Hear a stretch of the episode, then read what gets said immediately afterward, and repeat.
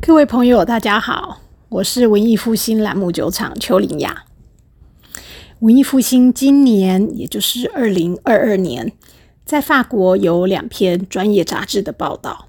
第一篇是由法国朗姆酒杂志，法文称为《h o m b o r d e 第二个报道是法国威士忌杂志，就是 Whisky Magazine France。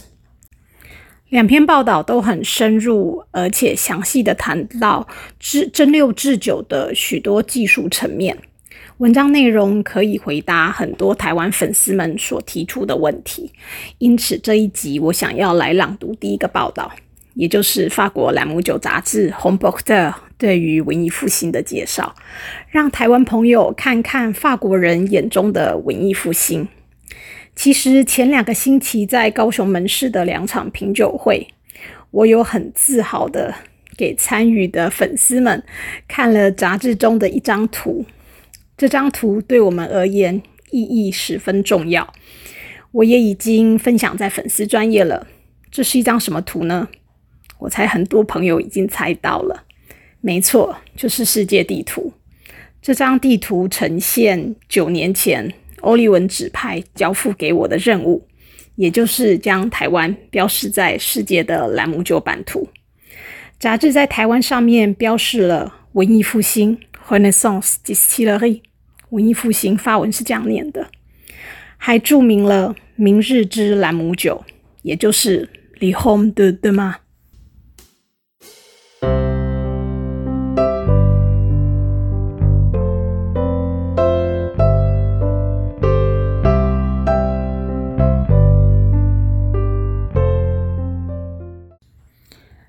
报道的标题是“文艺复兴：冒号有如顶级葡萄酒的台湾兰姆酒”，作者是 Leo Desastre，将法国圣爱美浓（法文称为 Saint-Emilion） 产区的瓦伦德侯堡 c h a t e a u v a l o n d r o 当作榜样。冈欧利文 （Oliviergon） 和丘林雅。懂得做出具有台湾特色的兰姆酒。两人先在法国紧凑的汽车界工作了一段时间后，冈欧利文和丘林雅在二零零六年时决定定居在台湾，并创立一间进口葡萄酒及烈酒的公司——朵马酒坊。冈欧利文对于需要时间淬炼的波尔多级数酒很有热忱。而有远见的酿酒师 Jean-Luc Chunvan 曾是欧利文采购葡萄酒时的其中一家酒庄之酿酒师。Jean-Luc Chunvan 是位白手起家的斜杠人士，他曾是伐木工人、银行职员，也是葡萄酒大盘商。他和太太 Muriel Ondro，一位经验丰富的酿酒人，一起让瓦伦德侯堡 Chateau Valondro。的葡萄酒成为了圣爱美浓特级酒庄中的第一等级酒，也就是 Premier Grand Cru Classe。基于对这对佳偶的仰慕，欧利文也想跟随他们的脚步，但不操之过急。欧利文说，在文艺复兴二零一七年正式成立前，我们花了四年的时间，小心翼翼的进行生产，生产前的前置实验。我们使用甘蔗糖蜜和台湾品种的甘蔗汁，尝试蒸馏兰姆酒。在台湾这座常被形容像条细长地瓜的岛上，甘蔗的种植已经有好几世纪的历史，且能够生产出两种类型的兰姆酒：甘蔗糖蜜和甘蔗原汁。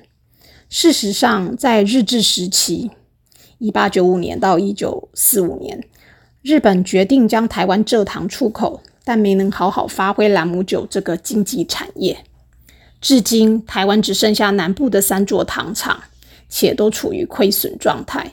这也部分解释了为什么台湾的兰姆酒生产量远落后于加勒比海及美洲国家。冈欧利文和丘林雅是目前岛上唯一的手工兰姆酒蒸馏厂。只专注做高品质兰姆酒。从二零一七年酒厂成立起，夫妻俩就希望把酒厂之兰姆酒定位在高品质市场，借此展现台湾热带气候的风土条件，以及甘蔗有孕育出顶级兰姆酒的实力。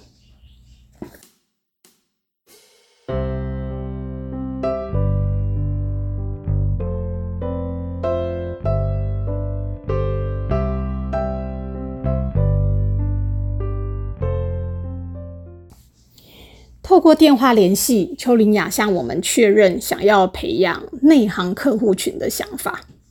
我们对产量方面完全没有野心，因为我们想要的是做出有如法国精品、法国精品时装 （haute couture） 的精品兰姆酒，就如同法国勃艮第的那些知名酒庄。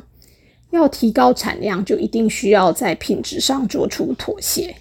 而我们拒绝了为了产量而牺牲品质。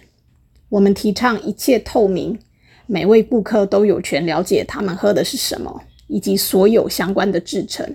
所有资讯都在我们的背标上。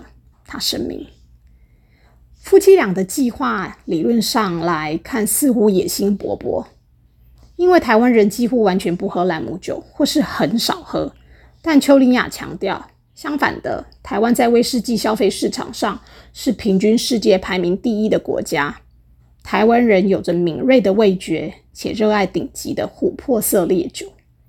但回到最根本的问题，文艺复兴能提供什么来打动兰姆酒爱好者呢？有别于其他酒厂，我们只提供单桶兰姆酒，因此才能凸显我们甘蔗的特性。我也要再次强调，文艺复兴兰姆酒的制成中绝不添加任何焦糖或着色剂。邱林雅强调，这项声明很重要，因为虽然最近欧洲关于兰姆酒的法规有了改变，但亚洲和美洲的规定依旧非常模糊不清。为了弥补在兰姆酒业界里透明度的不足，林雅和欧利文决定打诚实牌。他是这样说的。我们酒厂从生产到销售都有非常严格的规范，因此我们拒绝所有独立装瓶厂或是将兰姆酒卖给台湾以外的国家熟成的提案。生产、发酵、蒸馏和装瓶都是百分之百来自我们的酒厂。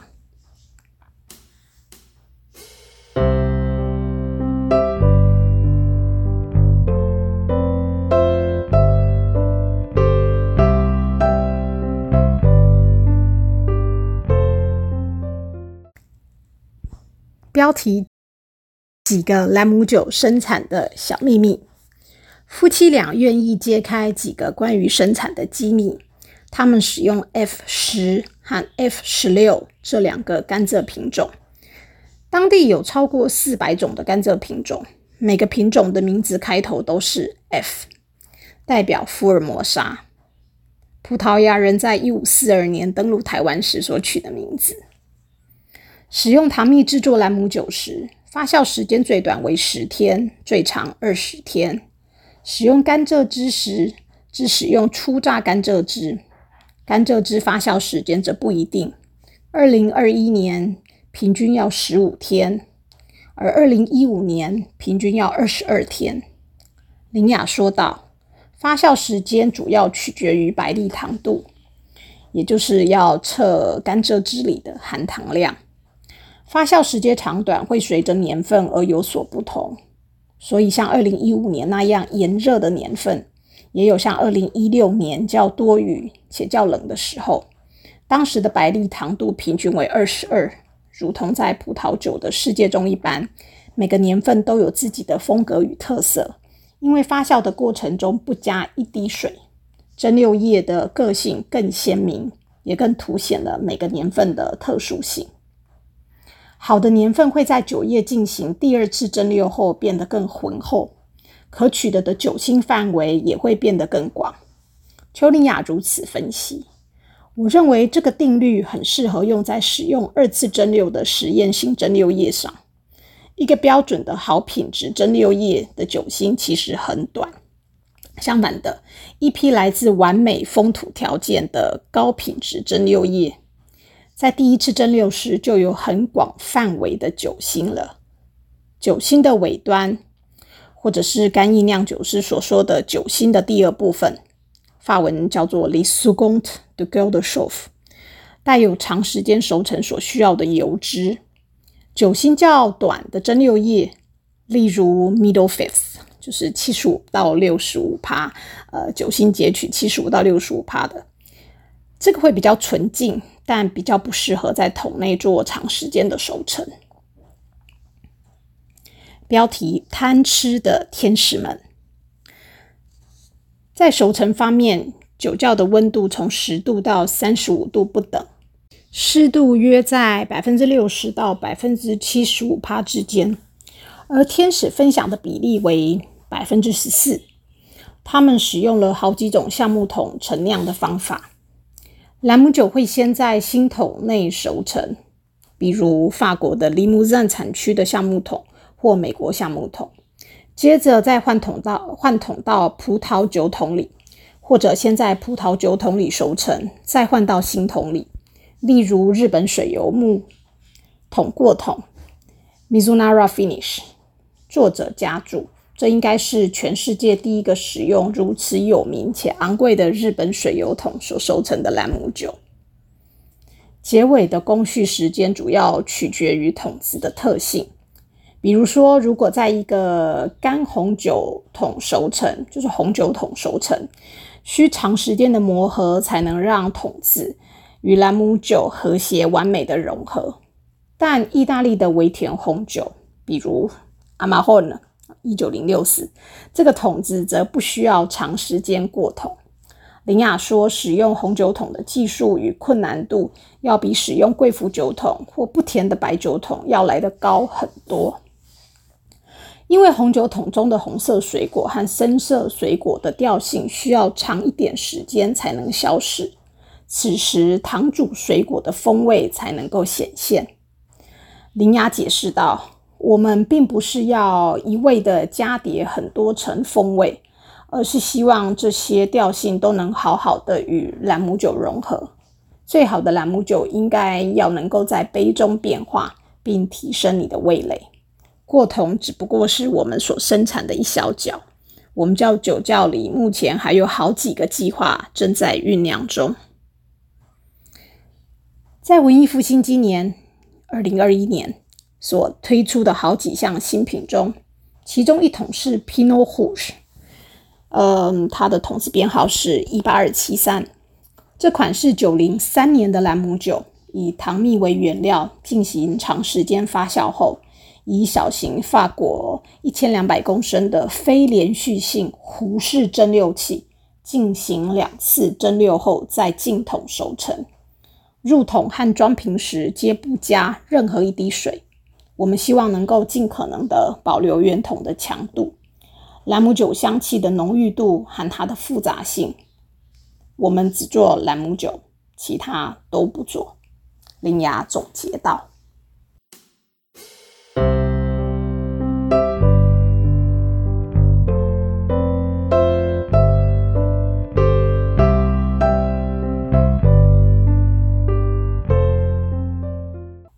我已经朗读完毕了，然后你们没有发现，呃，我文章里面都是提到邱林雅说什么，邱林雅说什么，所以当我们看到这篇报道的时候，欧丽文很嫉妒，然后我看他的脸我就知道了，他，呃，他说你看，呃，在法国你比较吃香，我说这是很正常的，在台湾人家都是说欧丽文，欧丽文，那在法国我们就平衡一下，这个时候说邱林雅。我觉得很好笑。好，那我今天就这一集就录到这边，然后下一次呢，我们来听听另一篇报道。下回见喽。